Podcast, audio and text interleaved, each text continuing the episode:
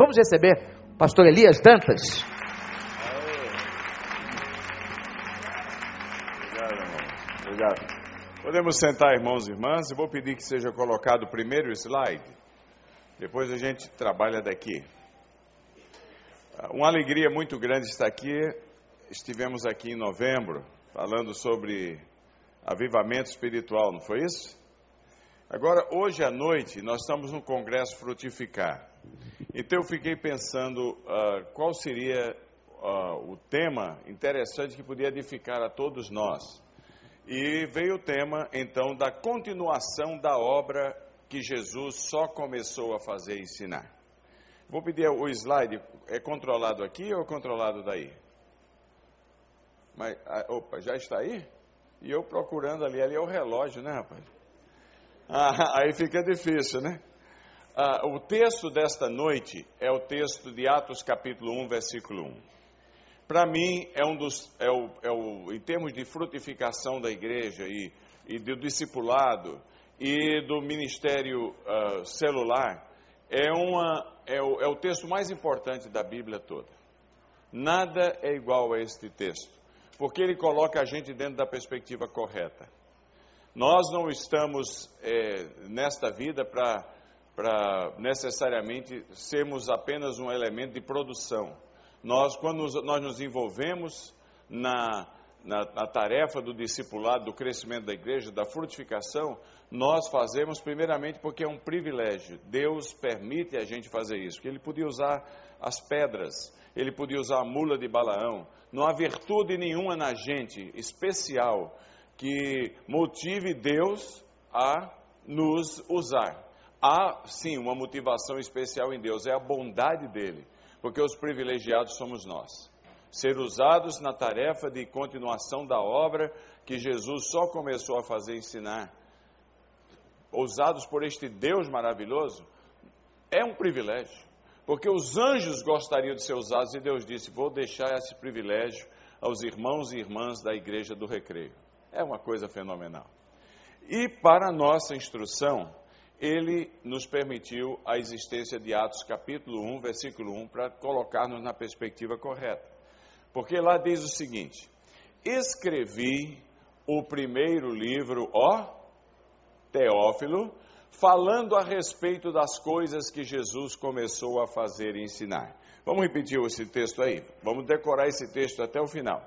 Escrevi o primeiro livro, ó Teófilo, falando a respeito das coisas que Jesus começou a fazer e ensinar.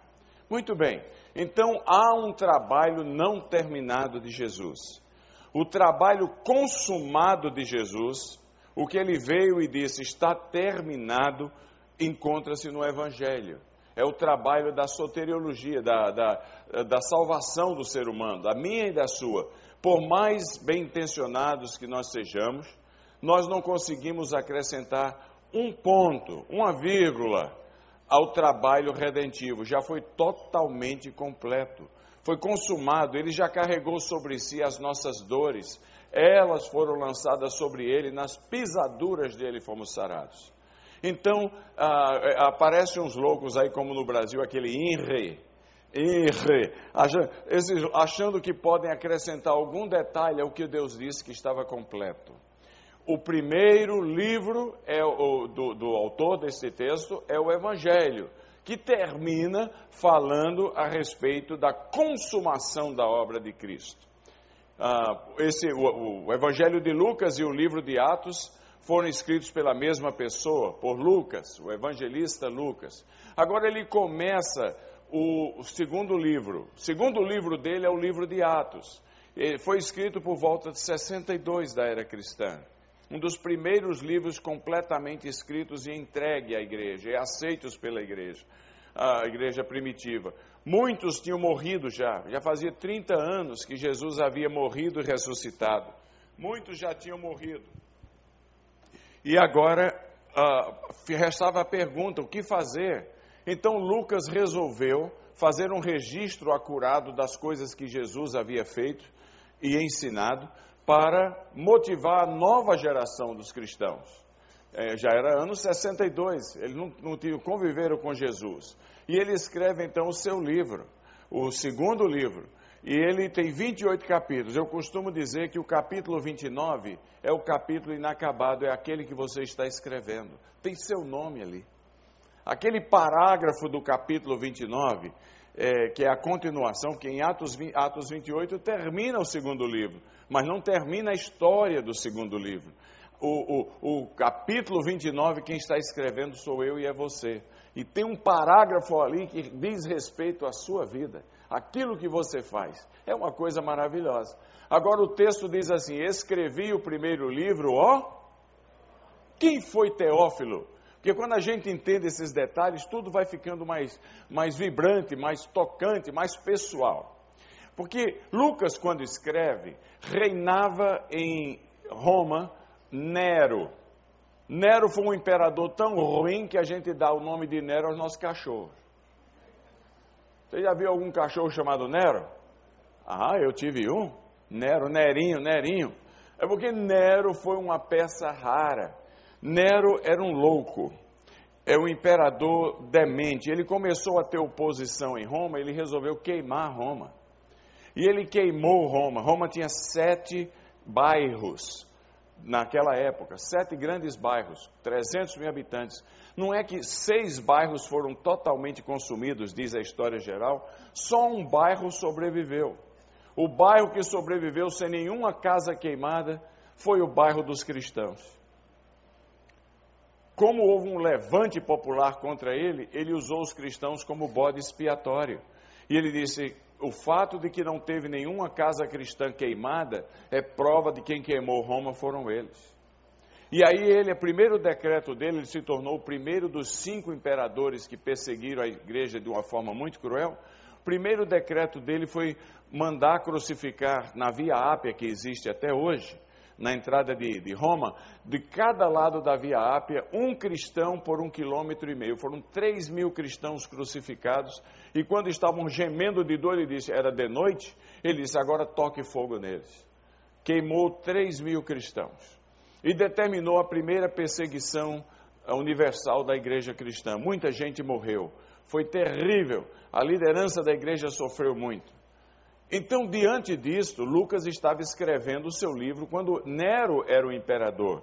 E eu imagino que ele não escreveria este livro e o primeiro livro para uma pessoa que fosse importante. Era certeza condenar aquela pessoa à morte.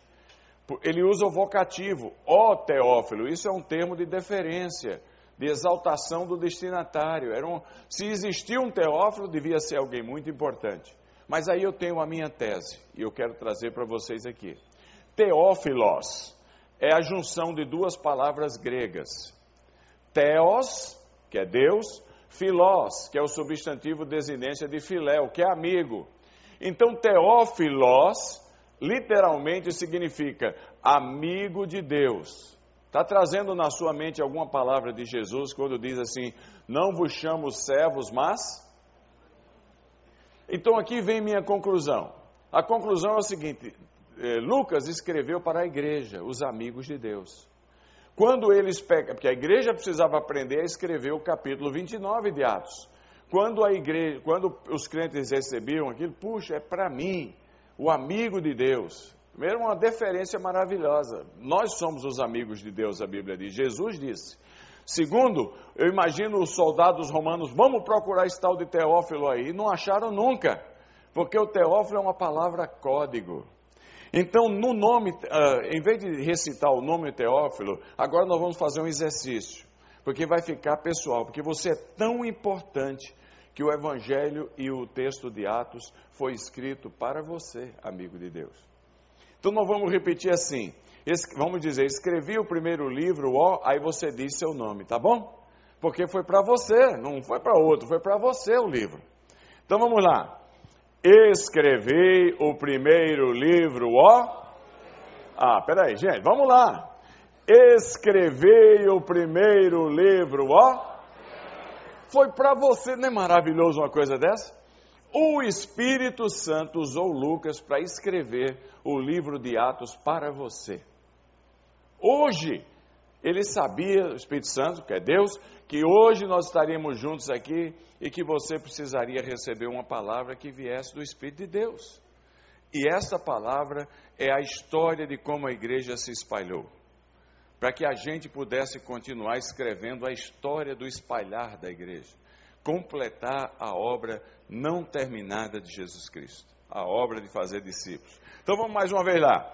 Escrevei o primeiro livro, ó, falando a respeito das coisas que Jesus começou a fazer e a ensinar. Então, ah, nós somos continuadores de uma tradição maravilhosa, é frutificar, nós estamos, nós estamos produzindo frutos. A igreja era somente é, 500 pessoas quando, esse, quando ah, ela começou. 120 em Jerusalém, 380 que testemunharam o, o, Senhor ressurreto, diz Paulo. Hoje somos 2 bilhões e 400 milhões. É muita gente, cara. Ruim não está. Pode ser melhor? Pode, mas ruim não está. E levando em conta os que já bateram as botas, devemos já ter sido uns, uns 3 milhões por aí, 3 bilhões por aí. 2 bilhões e 400 milhões de cristãos no mundo. Alguém falou, a igreja está indo mal. Não indo mal coisa nenhuma. Ela não está tão bem quanto ela tem o potencial de estar. Mas ela já está muito bem. Então, é, a gente fica vendo essas propagandas aí é, negativas em relação à igreja. Meu Deus, quem é que pode é, destruir aquilo que Jesus disse que as portas do inferno não prevaleceriam contra ela? Então, é, é, o chamado de Deus para cada um dos membros da igreja de, daqui do Recreio é o chamado para participar numa obra garantida. O investimento é, é, é com retorno certo. As portas do inferno não prevalecem contra a igreja. Há 40 anos atrás saiu um negócio chamado Janela 10 por 40. Alguém lembra não? Conhece, já ouviram falar nisso não? Aquele negócio norte da África, basicamente a região do Saara, é, parte da Ásia, e, e, e Centro-Ásia e um pouco da Europa Oriental, antiga Europa Oriental. Nem, nem a União Soviética havia acabado naquela época. Todo mundo conhece a janela 10 por 40, latitude, longitude em relação ao Equador, todo mundo sabe direitinho. E eu fico pasmo que 40 anos depois ainda continua gente divulgando a janela 10 por 40. Como se não tivesse diminuído essa latitude e longitude. 40 anos de oração, 40 anos de trabalho, 40 anos de eh, envolvimento missionário, 40 anos de discipulado, eu diria que a janela 10 por 40 hoje é 5 por 15. 5 por 15. Porque se você olhar ela basicamente, ela é uma janela Norte África e Ásia. Porque a Ásia era o continente não alcançado, em certo sentido ainda é. Mas de lá para cá, de lá para cá, só um país como a Indonésia, o cristianismo cresceu de 7% da população a 22%. Nós estamos falando de um país de 240 milhões de habitantes. Cada índice percentual é 2 milhões e 400 mil pessoas se convertendo. São 2 milhões de batismos por ano. Meu Deus do céu. Aí houve um grande conquistador chinês chamado Gengis Khan. É um mongol na verdade, norte da China. O chinês não é o próprio. Ele ficaria muito irritado se eu falasse que ele era chinês. Norte da China, Mongólia. E quando a janela 10 por 40 foi escrita, havia, havia um, um não havia crente lá. Só em 94 registrou-se a primeira congregação de quatro cristãos. Quatro cristãos, mas a igreja, 10 por 40, foi orando, orando, orando, orando, por Mongólia. Hoje é o país mais missionário do mundo não tem muito crente, só são 60 mil. E todo mundo sabe andar a cavalo, porque todo mundo anda de cavalo lá, que não tem cidade praticamente. É, é, de tenda em tenda, de tenda em tenda, de tenda em tenda, lugar em lugar. É um povo impressionante, os melhores cavaleiros do mundo. Mas a cada 300 adultos, eles fizeram, os quatro se ajoelharam, não tem sentido nosso país, em 94, não tem sentido nosso país é, ser tão distante do Senhor. Se Deus nos der o nosso país, a cada 300 adultos nós enviaremos um missionário transcultural.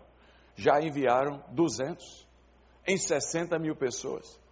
E assim, os testemunhos são maravilhosos. Nesse, nesse, eu estou focalizando na Ásia porque era o continente não alcançado.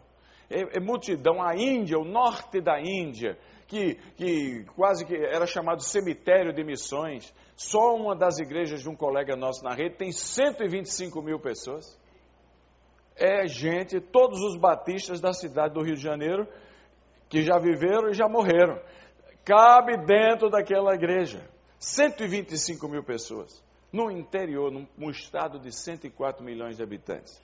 Então, como está dito aí, nós vivemos é, numa fase muito boa. Essas são as boas novas. Europa, meu Deus do céu, a, a, a BBC de Londres diz que o fenômeno religioso na Europa não é o islamismo, que a gente recebeu aqueles, aqueles vídeos daquele fundo preto, pum, pum, Europa está se tornando muçulmana. Já viu essa conversa ou não? Pum, pum, pum. É, é para meter medo na gente. A BBC diz que o fenômeno religioso da Europa é o plantio de igrejas evangélicas em, na França. A cada três dias começa uma igreja nova. Eram 50 mil evangélicos no ano 2000, no ano 2012 já eram 500 mil. Se continuar assim, nós vamos ver os huguenotes, a ressurreição dos huguenotes. É uma maravilha, é uma coisa fenomenal. 15 mil dos refugiados já foram batizados. Eu tenho as fotos do batismo, no único dia, 300 afeganistães batizados na Finlândia. O que é que tem a ver Afeganistão com Finlândia? 50 graus com, acima com 50 graus abaixo. Pois bem, 300 afeganistães batizados no mesmo dia. A obra, a obra é uma benção. Não, não, não se deixe pôr para baixo com as tragédias da igreja do pequeno I. A igreja do pequeno I, liberal, avacalhada, essa, essa que feche, porque está atrapalhando. A igreja do grande I, dos discípulos de Cristo, comprometidos com Cristo, nascidos de novo, pregadores do Evangelho, querendo escrever Atos 29. Essa igreja do grande I ninguém detém, porque a obra é santa. E é isso que nós queremos ver aqui nesse congresso. Esse é o congresso frutificar, é o frutificar da igreja do grande I. É você escrevendo o seu parágrafo na, em Atos capítulo 29. Amém? Não é uma maravilha? É bom demais. Agora você tem que perguntar: quantas letras você já põe nesse parágrafo? Alguma, alguma, alguma frase você já escreveu no seu parágrafo? Porque senão o Atos capítulo 29 não vai fazer sentido. Se tiver que pular do parágrafo do seu vizinho para o seguinte: há um que tem seu nome, porque o livro foi escrito para você. Foi escrito para você. Temos as nossas lutas. Eu tenho que olhar aqui, porque que horas termina aqui, campeão? Quando terminar. Gente, segura aí. É, temos as nossas lutas, porque é, as divisões assolam o cristianismo institucional. A gente, a gente se divide muito, nós temos que aprender a trabalhar mais uns com os outros, porque juntos somos melhores. Juntos somos melhores. É o caso que está acontecendo em Curitiba. Juntos somos melhores aonde, aonde a gente mantém a nossa identidade. Por exemplo, Igreja Batista do Recreio. O povo, você está aqui porque gosta, identificou-se com a igreja, você tem a cultura da igreja. Mas a nossa solidariedade com os outros, a coisa vai melhor. O tribalismo nos separa, a, a unidade nos faz avançar. É, é bênção demais, ela é um bom testemunho. Bom testemunho. Temos a, a, a, o desafio etário, porque a igreja está ficando velha, a igreja cristã no mundo uh, onde ela existe há muito tempo, não no mundo mais novo onde a igreja está alcançando, que a mocidade está vindo para Cristo, mas aonde ela existe há muito tempo, ela tende a envelhecer, fica muito perto do céu, mas distante da terra é uma coisa, porque uh, saiu na, BBC, na, na, New York Times no mês passado um artigo que dizia que o pastor do sucesso daqui a 25 anos é o especialista em enterro. Deus me livre. Virou pastor o quê? Lobisomem agora? Vampiro? O que é, que é isso, meu Deus do céu? É porque eles veem a realidade americana, onde a média de idade, a média de idade dos membros da igreja é 55 anos. Significa que metade da igreja tem acima disso e vai bater as botas. Eu já tenho acima disso, mas não quero ser o primeiro a bater as botas. Eu quero bater as botas, ser o último, porque eu amo a vida. Então, a, a, a, a, única maneira de reverter o artigo em relação ao que o cristianismo é, é presente há muito tempo é através do discipulado. é fazer discípulos. Senão, a gente vai se fechando, os de fora não entram, porque a gente cria a doença da coinonite, gosta tanto um do outro que se torna impermeabilizado aos de fora. Ele não se sente bem em nosso meio e aí só sobra doença. Porque o que é que o idoso tem? Artrite, câncer, dor de. É, aquele negócio cegueira, é próprio da idade. Esse negócio de melhor.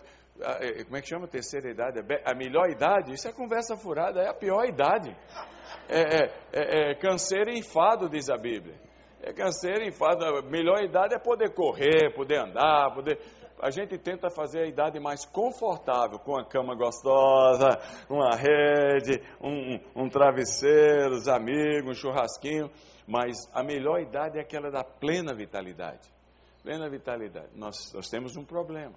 A igreja envelhece com o passar dos tempos. Exige um esforço e um entendimento dos mais velhos para deixar os jovens rédea solta. Manda brasa. Debaixo da, da, guidelines, da orientação dos mais idosos porque a vitalidade está com eles. Tudo bem até aqui ou não? Terceiro é a afluência e o secularismo. Ah, são irmãs gêmeas. Quanto mais a gente progride, menos a gente precisa de Deus. Quando a gente não tem nada, só tem Deus. Então a gente eleva os olhos para o monte e diz: De onde me virá o socorro? Vem dele que fez o céu e a terra. Quando ele responde a gente, a gente arruma um emprego melhor, a gente deixa a bebida, a droga, o, o vício, a gente vive melhor em casa, educa os nossos filhos. E a conta bancária aumenta, se Deus não responde, você tem o um dinheiro. E aí o perigo é a gente ter uma religião de Deus sem Deus. E aí, aí é um problema. E onde, onde o cristianismo é um problema que vai ser, se não é ainda, vai ser problema no Brasil, logo, logo. Como manter a afluência, que é uma benção, porque a medicina do cristianismo traz prosperidade, mas com o passar do tempo ela se torna nosso veneno. Como impedir que ela vire o nosso veneno? Só tem um jeito: Educação, é, conhecimento relacional com Cristo, educação nas Escrituras, conhecer as Escrituras e serviço aos pobres, porque lembra de onde a gente veio. É missão. E aí mantém a gente na perspectiva correta. E, finalmente, o ciclo da vida institucional. Preste atenção aqui, ó. O assunto tá, não fez ninguém dormir ainda não? Tá. Ciclo da vida institucional. Porque a igreja é mais ou menos como você. Olha você aí, ó.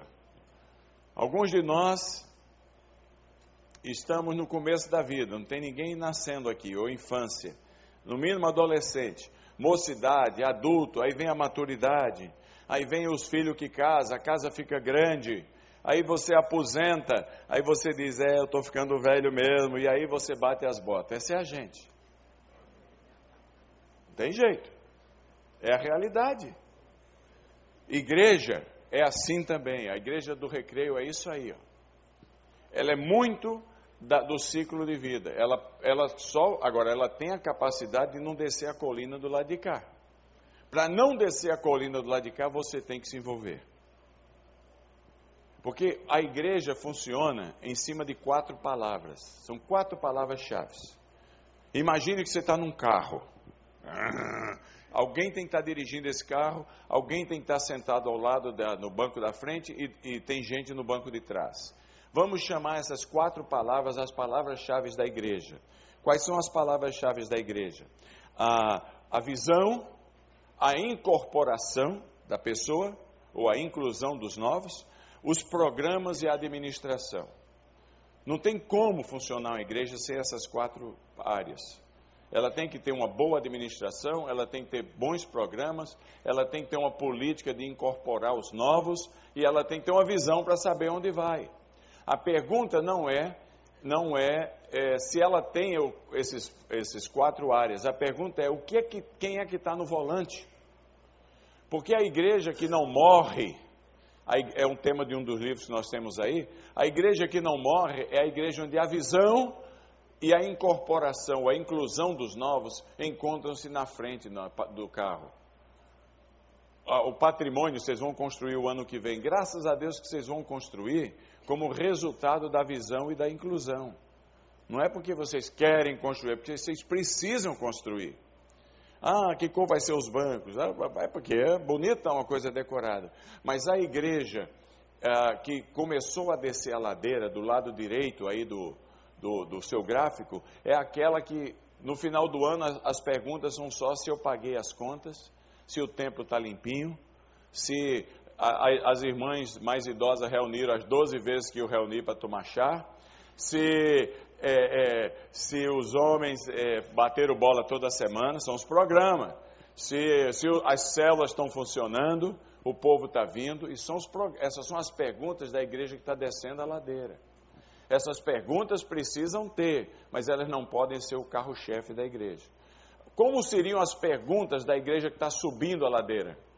As perguntas seriam: o chazinho das irmãs, no final do ano, não só se aconteceu, mas quantas novas irmãs foram feitas discípulas? Viu a preocupação não? Como é que elas foram incluídas? Porque senão vira um programa. Aí, aí a gente termina sendo uma comunidade do, dos programas e não a comunidade da progressão. É diferente.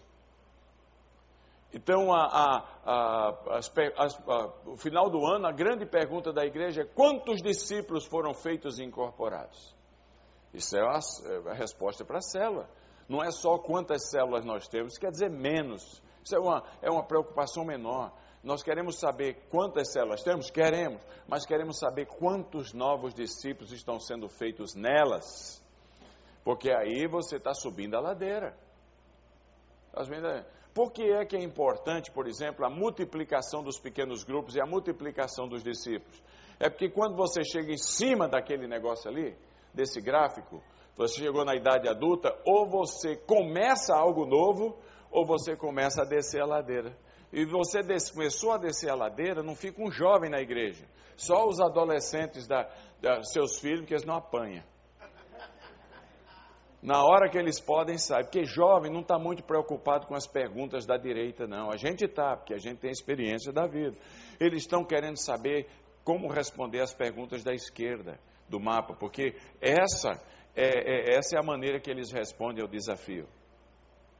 Você está entendendo? Então, quando você tem assim a multiplicação, os batismos na igreja, crente novo na igreja é o sangue que a igreja precisa, porque chega na igreja achando que a igreja é o melhor lugar do mundo.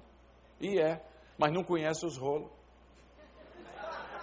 Até que o crente novo conheça os rolos, já foi batizado, é tarde demais. É uma maravilha. E, e, questiona as convenções nossas, que a gente vai criando muita, muita convenção, hora de ficar em pé, hora de sentar. Ele não sabe nada disso. Ele chega como a gente chegou na primeira vez e relembra a gente dos nossos começos. É uma bênção o crente novo na igreja, é uma bênção a célula nova, é uma bênção porque, porque eles nos trazem ao primeiro amor. Quando é sempre a mesma cara, no final do ano você não aguenta mais, você vai visitar outra igreja. Porque é, é demais, é, é bom que mantenha, mas é bom que tenha cara nova. Porque eles representam o horizonte novo da igreja. E, e então, quando há uma festa de batismos na igreja, quando há uma festa de multiplicação das células, significa que a igreja começou um novo ciclo da vida para aquele grupo. Ela tem futuro. O futuro da igreja Recreio dos Bandeirantes reside nas suas mãos, com a graça de Deus. Você é que é o discipulador indispensável. Você é.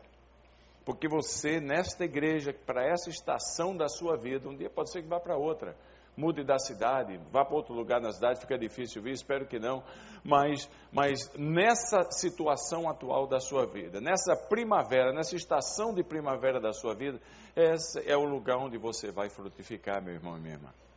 É aí, dá a guinada cada vez mais, lembra? Cada pessoa ali no topo daquilo ali que você traz a Cristo, significa que há esperança para um renovo desta igreja cada vez maior. É lindo demais. É assim que Jesus estabeleceu. É, é, é você participando no concreto, porque senão fica muito etéreo. No concreto, no que você pode ver do, da, do texto de Atos, capítulo 29. Ainda tem uns minutos? Então vamos lá. Temos um, um uh, duas, duas fontes de ajuda para você se dar bem porque Deus quer que você se dê bem. Aí é Atos, é, Hebreus capítulo 12, versículos 1 e 2. Lá diz assim: Tendo a rodear-nos tão grande nuvem de testemunha, Corramos com perseverança a carreira que nos está proposta, olhando firmemente para o autor e consumador da nossa fé, Jesus. Então, para que você, na igreja, né, se frutificar, se motive, Deus lhe deu uma nuvem de testemunhos. Capítulo 11 de Hebreus é o capítulo da, da de uh, fato, pessoas que, de, das quais o mundo não foi digno. Ele, ele uh, transiciona o capítulo 11 para o capítulo 12 com adversativa, portanto, portanto. Ora, portanto, introduz um, uma conclusão a um assunto que foi tratado.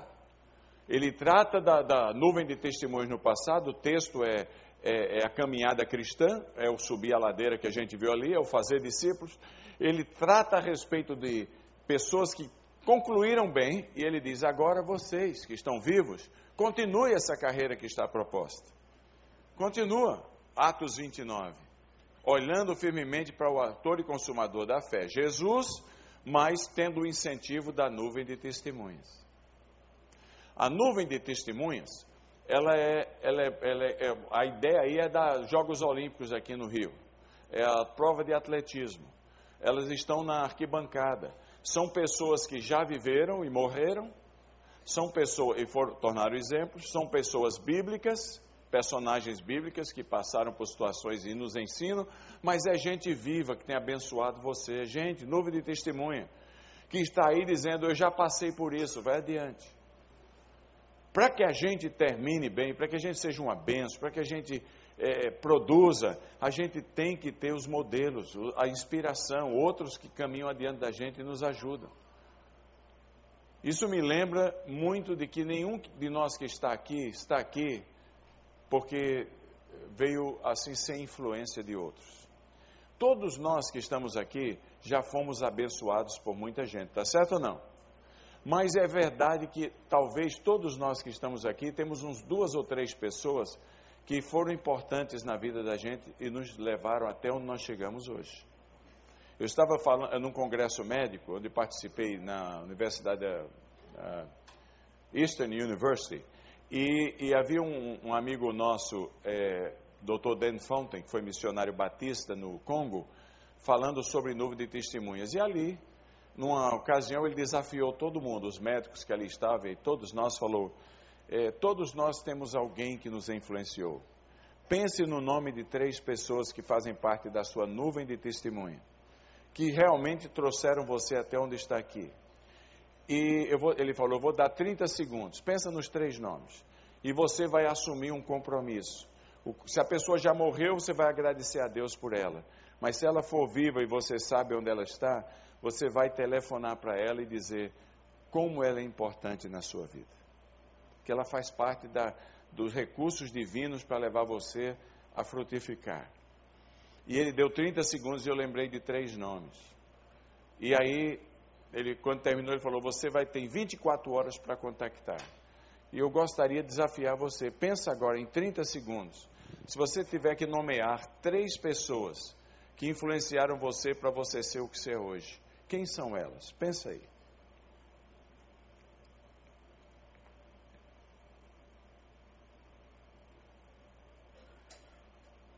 Lembrou? Os três primeiros nomes que vieram, porque são importantes mesmo. Quantos dessas pessoas já morreram? Levanta a mão aí, levanta a mão. Quer dizer, você está viva, as pessoas. As pessoas. Você vai orar agradecendo a Deus por ter posto uma pessoa que fez tão bem para você que, apesar de que já morreu, o legado dela é você. Quantos lembraram de nomes de pessoas que estão vivas? Muito bem. Quantos lembraram de nome de alguém que está hoje aqui? Meu Deus. Então você vai hoje, antes de sair, falar com essa pessoa e confessar para ela a sua gratidão. Ela é, ela é parte do que você é hoje. Eu lembrei do nome de um dos pastores, Eldiman, que me batizou, é, não me batizou, me, me, batizou minha esposa, meus, uh, depois batizou meus filhos, fez casamento dos meus filhos, profissão de fé, aquele negócio todo.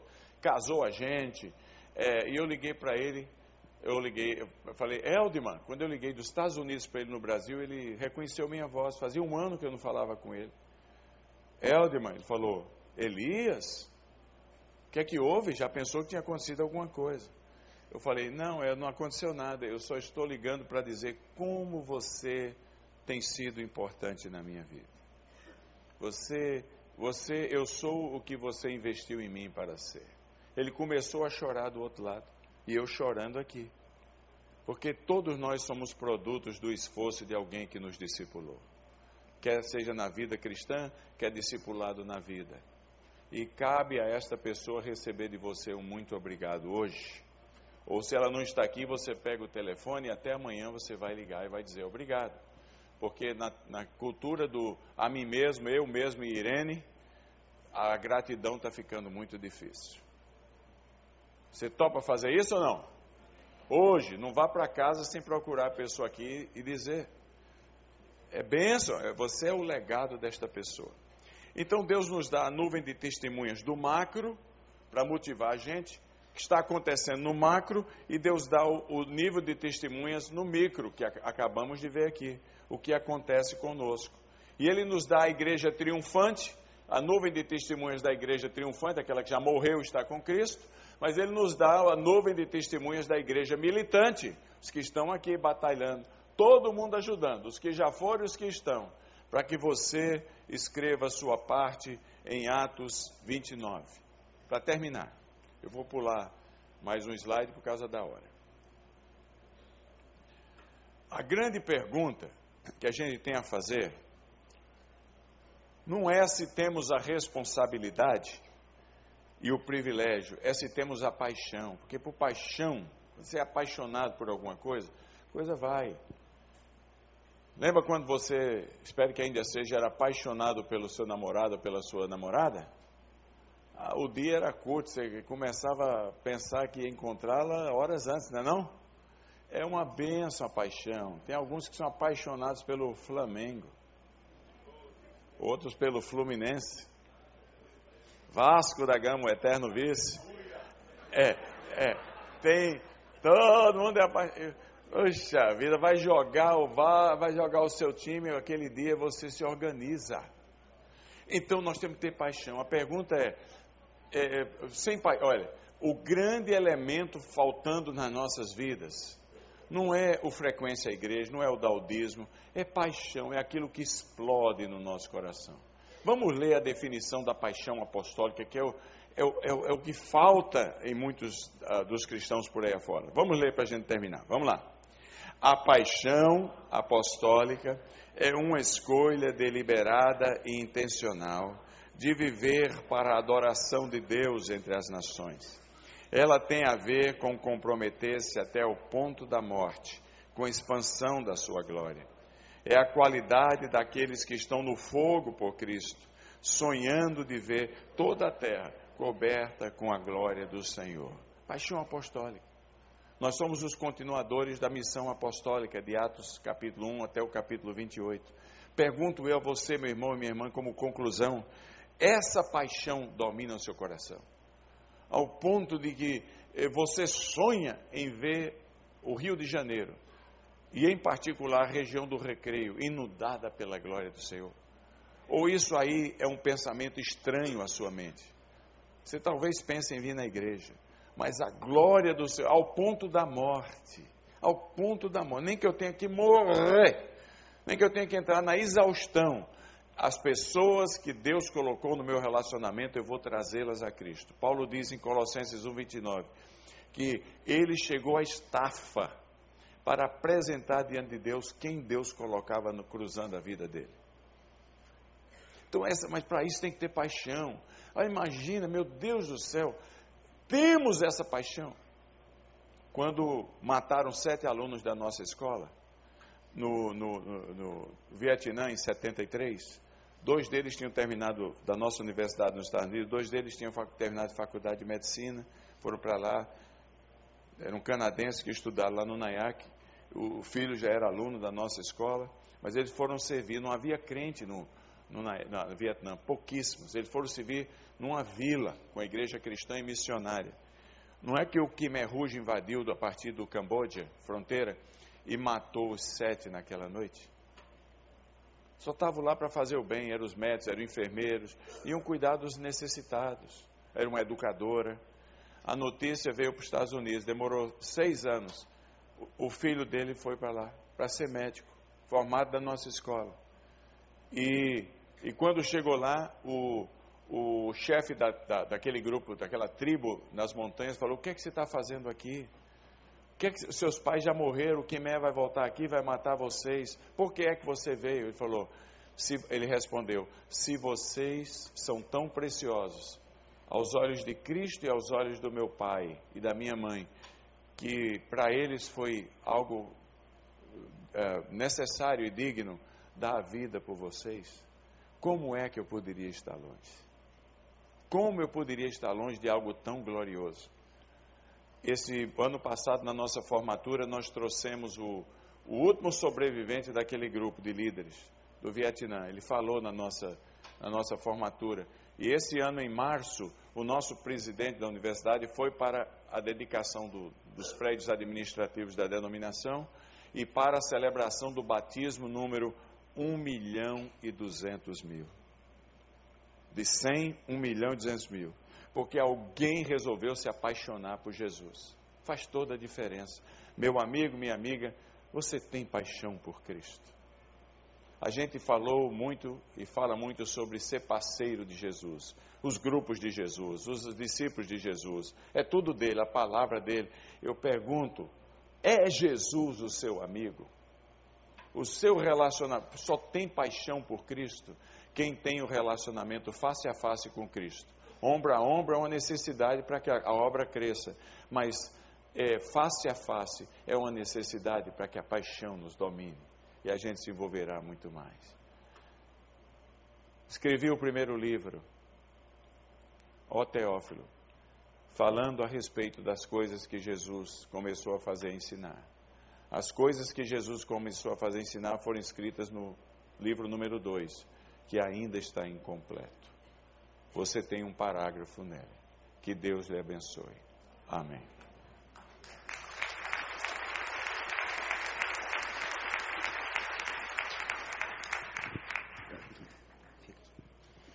Vou pedir aos irmãos que fiquemos em pé e nós vamos fazer algo muito importante agora, irmãos.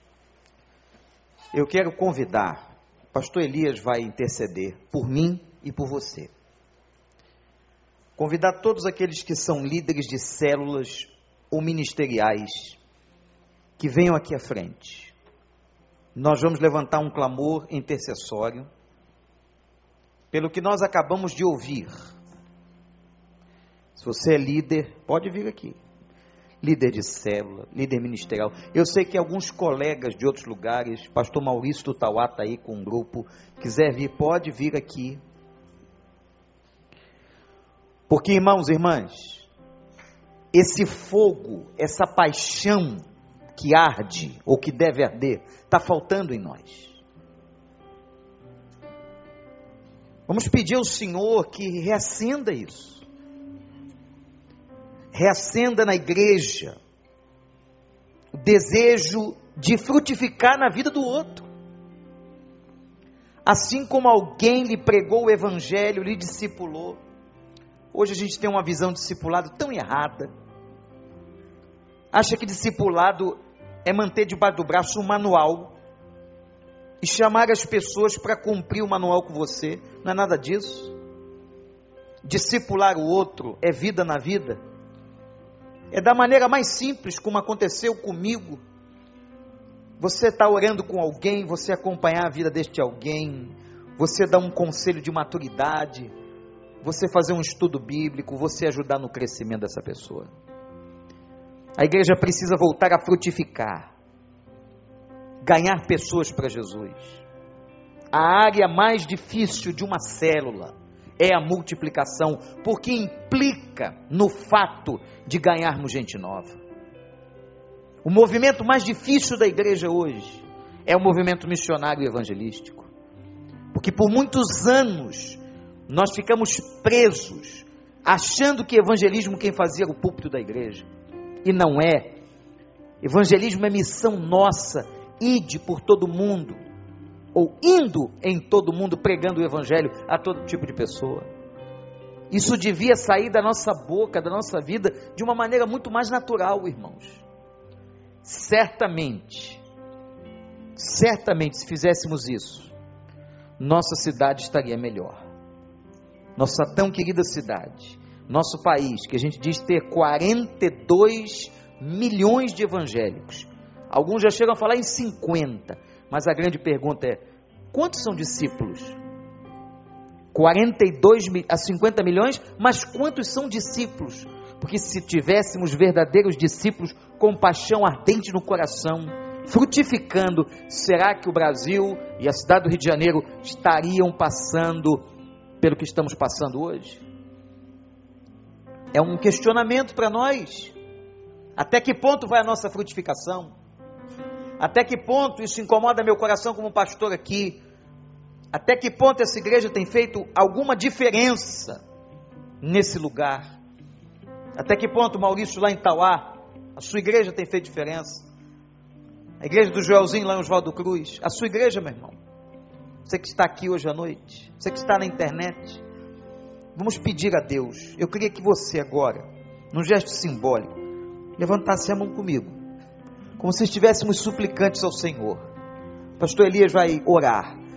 Pastor, pede a Deus que faça reacender no nosso coração essa paixão, esse fogo, em sermos um povo que frutifica, especialmente, na vida daqueles que ainda não conhecem o Senhor.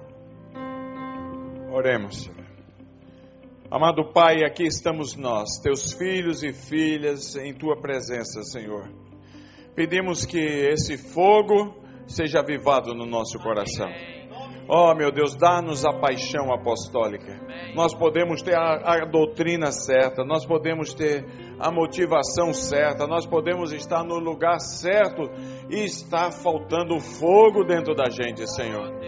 Ah, de viver e morrer pela glória tua sendo espalhada em toda a terra.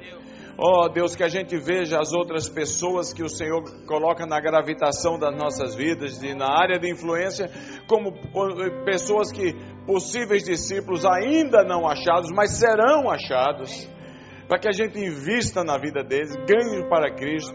Nós nunca podemos ter noção completa do potencial de outros nas tuas mãos. Então, podemos estar tratando com uma gema preciosa que vai multiplicar os discípulos ao redor do mundo.